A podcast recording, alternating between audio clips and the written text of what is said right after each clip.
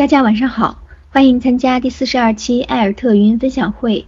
本周我们的分享嘉宾是上海百特教育的创始人王胜老师。王胜老师师从著名教育家朱永新教授，有十多年教育领域公益从业经验，是中国青少年财经素养教育的倡导者和实践者。他所领导的上海百特教育是国内最大的专注于青少年财经素养教育的公益机构。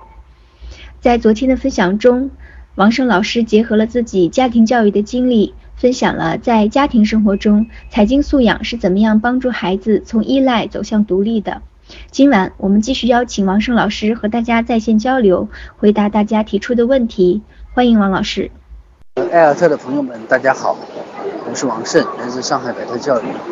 呃，我今天跟大家要分享的这个话题，还是这个根据大家提出的问题来说，是说。我们跟孩子从从何入手能能够跟他们谈财经理财教育这件事？我想这个问题呢，其实呃我们要谈的是，因为我们跟儿童来谈理财教育，它是非常有区别于跟成人谈理财教育的。成人的理财有道，往往是把资产能够保值增值，围绕这两个主题来谈，怎么能够预防风险？怎么能够把资产能够保值？怎么能够升值？这是他们主要的话题。但是跟儿童完全不是这样子。儿童的理财教育，它更多的是让孩子们有正确的理财观、金钱观和价值观，或者说财富观，让他们能够在他们在幼小的时候奠定起一个一生成长的对于财富、对于钱财的一个基础。未来可以更好的面对不可预知的世界，充满变数的世界，这是儿童理财教育的重点，而不是保值和增值。所以，我们说儿童的理财教育，从另外一层面讲，它是一个做人的教育，是一个品格的教育。那么，这个这种儿童的理财教育如何开始呢？我想可以从几个方面来做。那么，因为我们就是作为父母。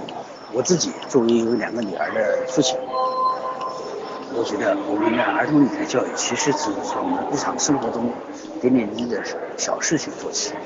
我们不谈那些高大上的理论、高大上的鸡汤，我们只谈我们生活中能够做得到的事情。这些事情是什么呢？其实很简单，就是说，儿童的理财教育它有几个方面，它牵涉到这个意识层面的他的金钱观。价值观，然后从行为层面的，就是他的零花钱的管理和时间的管理，以及计划性的安排，以及对自己认识的更多的、更好的认识自己的层面。那么具体来说，我们从几个层面来讲，认识自己，自己的需求是什么，自己拥有什么财富，拥有什么样的资源，自己想要什么，自己的梦想是什么。是整个儿童理财教育的起点，但是呢，这一点不是特别容易做。为什么呢？让我们的孩子说，你想要什么，你拥有什么，你未来要做成什么，其实不是特别容易的。因为我们的孩子有的时候也不清楚他自己想要什么，他拥有什么，这些东西对他来讲，他可能从来没有考虑过，从来没有想过。你突然问他，他是懵的。所以。换个角度讲，如果我们不从他想要什么、拥有什么、未来想成为什么样的人入手的话，我们可以从他的日常生活习惯入手，这样比较容易接受。比方说，他是不是有零花钱？你是怎么作为父母，你是怎么给孩子零花钱的？这是一个呃非常非常具体的可以落地的问题。你是一周给他一块钱呢，还是一天给他一块钱呢？还是一周给他十块钱，还是一百块钱，还是怎么样？我觉得这是可以，你可以去计划和跟孩子共创的一个问题。也就是说，不是你自己能够解决的，你可能可以跟孩子一起商量，或者说你决定给他多少钱。那么你也可以跟他说，我是无偿的给你呢，还是说孩子必须做了家务事才给他，还是说完成了某种作业才给他？这都是可以讨论的。因为有的家长认为是说。做家务是你做孩子的本分，你做了家务还要拿钱，这是不合适的。你必须在在家务之外的事情做事，我才能给你钱。那有的有的家长是说，你做作业是你自己的本分，做作业不应该给钱。那有的家长说，我作为一种激励手段，他做好作业我就可以给他钱。那这是都是因人而异，因家庭而异的。所有的规则取决于你跟孩子怎么来商谈这件事。也就是说，适合于我家的规则不一定适合于你家，适合于他家的规则不适合于另外一家。那么每一家的原则是，你作为家长，你是不是可以放下身段，跟跟你的孩子去一起商讨，这个规则究竟是什么？你怎么给你孩子的这个压岁钱？啊不，零花钱，你怎么跟孩子去商讨这个问题？这是很关键的。很多家长认为说，这有什么好商量的？我给他就是了，我不给就不给，这是显示我的权威。如果你认为你可以跟你的孩子可以显示你的权威，显示你作为家长的一个领导的地位，或者是说一个领先的地位，那么咱们这个谈话的基础就没有了。因为当你以家长的身份高高在上的时候，你是很难跟孩子建立起一种平等的、互助的以及建设性的关系。你可以享受作为家长这种权威带来的这种教育的后果。比方说，你让他向东，他就向东；让他向西，向西。你让他学钢琴，他就学钢琴；你让他学溜冰，他就学溜冰；你让他去游游泳，去游泳；你让他你报了新东方的班，他就去上。孩子是没有选择题的，但是孩子可以。遵从你的这些指令，但是你没法控制他的内心的愿望，没法控制他的内心的这种真正的需求和和兴趣。有些东西是永远作为人你没法控制的。所以，如果你想跟你的孩子建立起一种可以共创、共荣、共同成长的这么一个关系的话，我建议家长可以放下自己的身段，跟孩子一起讨论。你给他在什么情况下给他压岁钱合适？在什么情况下不给他压岁钱？啊，不，零花钱合适？什么情况下不给他零花钱？给多少？这些都可以讨论。当然，当有的孩子很小，他没办法能够给你这个知道这些事情的这个准则，咱们作为家长可以设定的。比方说，我们家就是说，一天一块钱，一天七块钱。等他成为小学高年级的时候，那就可能变成一个星期就是五十块钱。这个是我们家长可以可以判断的，那这种判断是可以说，因为孩子的认知水平、意识水平、领导水平他没有达到的程度，我们家长是可以帮他去做一些决断，帮他去做一些主张，这些都我觉得都可以的。这不是不认为，并不意味着我们跟孩子是不平等的，因为我们知道孩子的认知水平是在这个层面上，他既然在这个层面上，你不能超出他的层面去要求他。所以说，我们一方面抱着是平等的观念，另一方面，我们也跟他制定了一些他能够实现的目标、实现的要求，让他去跟在跟着我们的节奏去一点点的成长，这都是很好的，这都是有意识的家长，这都没问题。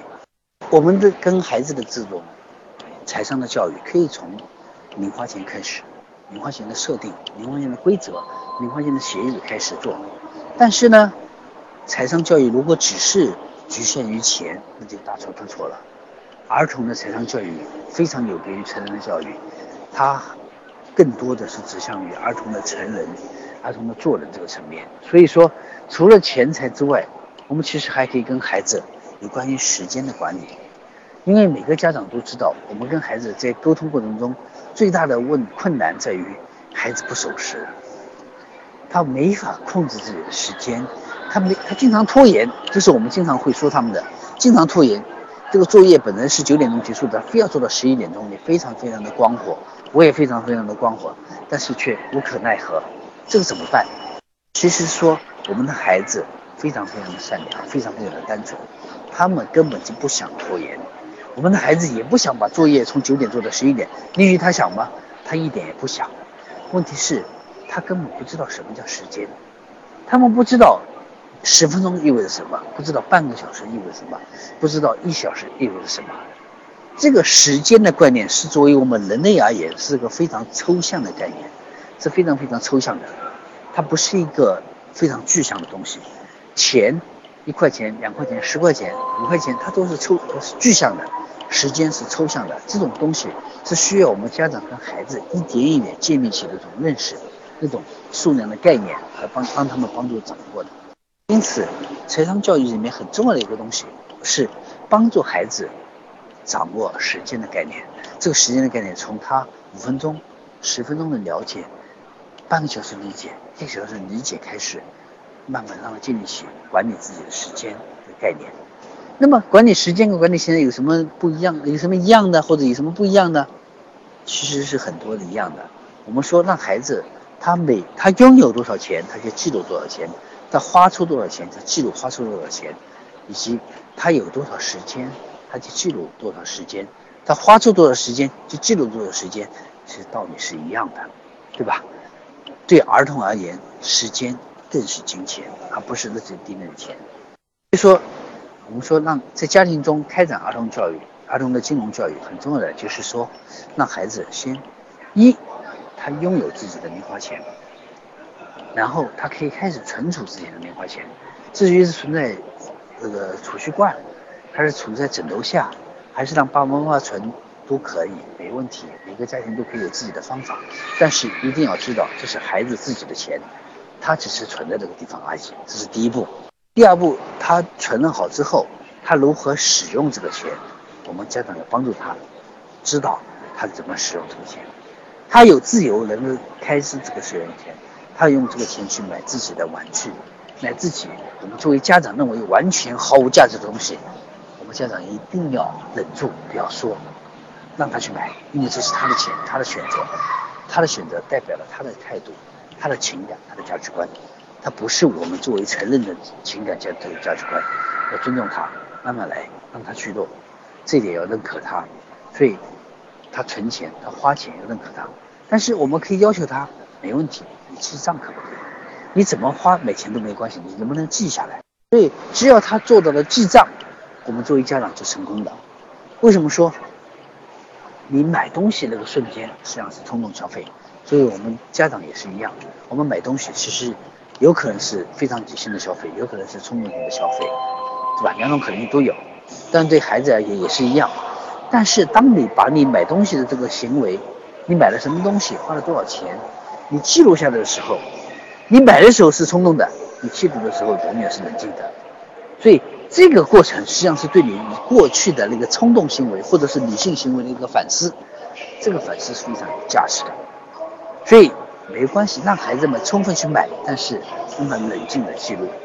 让孩子记录下他所买的东西的时候，这个东西该买不该买，买了值还是不值，孩子自己会考虑的，对吧？他自己在在很冷静的记录这个问题的时候，他自己会不由自主的会考虑该不该买，值不值，对吧？所以你让他去去买，让他去行动，但是让他去记录。在这个过程中，你可以跟孩子进行讨论，问他两个问题：你该不该买？值不值？你为什么要买呀？你值不值啊？那孩子可能有自己的答案，无论他什么答案，尊重他的答案，我们不用代替他，但是可以触发他去思考这个事情该不该和值不值，这就够了。因为孩子的思考是最重要的，这对他的一生成长是最重要的财富。我们重要是让他形成自己的价值观、自己的判断，而不是用我的判断替代他的判断。因此，在这种日常生活中的这种财商教育是这样的：让他去买，让他去记录，这个可以。下一步呢，还有更进一步是说，如果孩子说我想要有一个买一样东西或者实现某一样目标，他制定了一个长远的目标。